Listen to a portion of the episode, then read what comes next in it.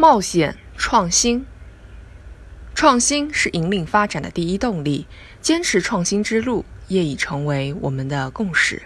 然而，世上没有轻而易举的事业，也没有一朝即圆的梦想。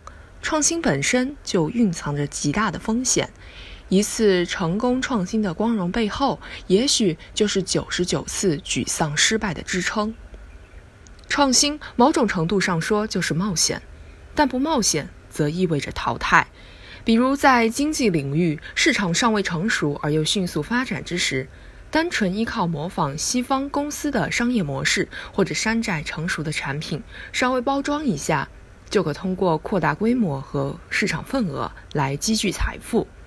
当有那么多美味的苹果挂在面前，谁会为难自己爬上更高的枝头呢？然而，市场是瞬息万变的。当经济新常态来临，消费者更看重品牌品质，更关注产品背后的设计价值和文化意义。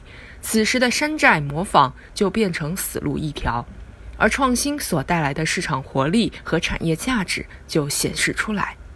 试看今日，正是像华为、大疆那样一批早期的冒险者。才站在浪潮之上，感受到时代发展的澎湃力量，而不是像低端落后产业被淘汰淹没。冒险往往意味着会有意外的惊喜。王安石在《游褒禅山记》中说：“福宜已近，则游者众；险以远，则智者少。而事之奇伟归怪非常之观，常在于险远。按部就班，甚至固步自封。”不仅未来是可预见的，更也意味着竞争力的平庸。我们中的大部分人当了太长时间的好学生，我们一直在做该做的事，没有时间去做一点点出格的事情。然而，正是那些拒绝按部就班、勇敢地选择冒险的人，给我们的世界带来了巨大的贡献。达尔文曾从爱丁堡大学和剑桥大学辍学。他的父亲对他说：“你将会是你自己和整个家庭的耻辱。”不过，达尔文二十岁的时候跟随船队航行到加拉帕戈斯群岛，后来创立了进化论。他是一位不安于寻常路的伟大冒险者，更是一位伟大的创新者。冒险绝非是一味的勇敢，更不是鲁莽，它是创新者的一种精神特质。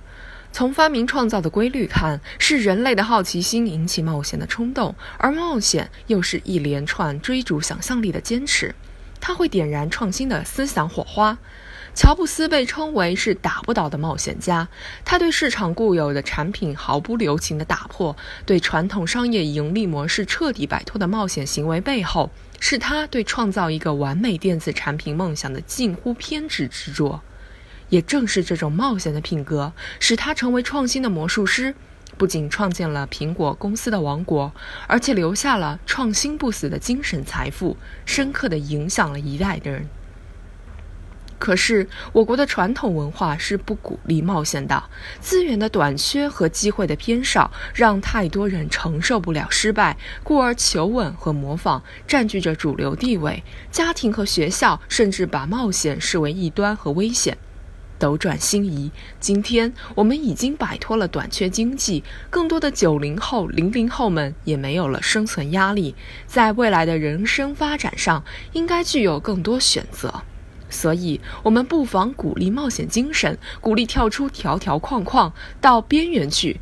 要更加包容，对于有价值的失败给予鼓励，甚至要给予奖励，让更多的人敢于给自己一个冒险创新的机会，追逐生命中的更多可能。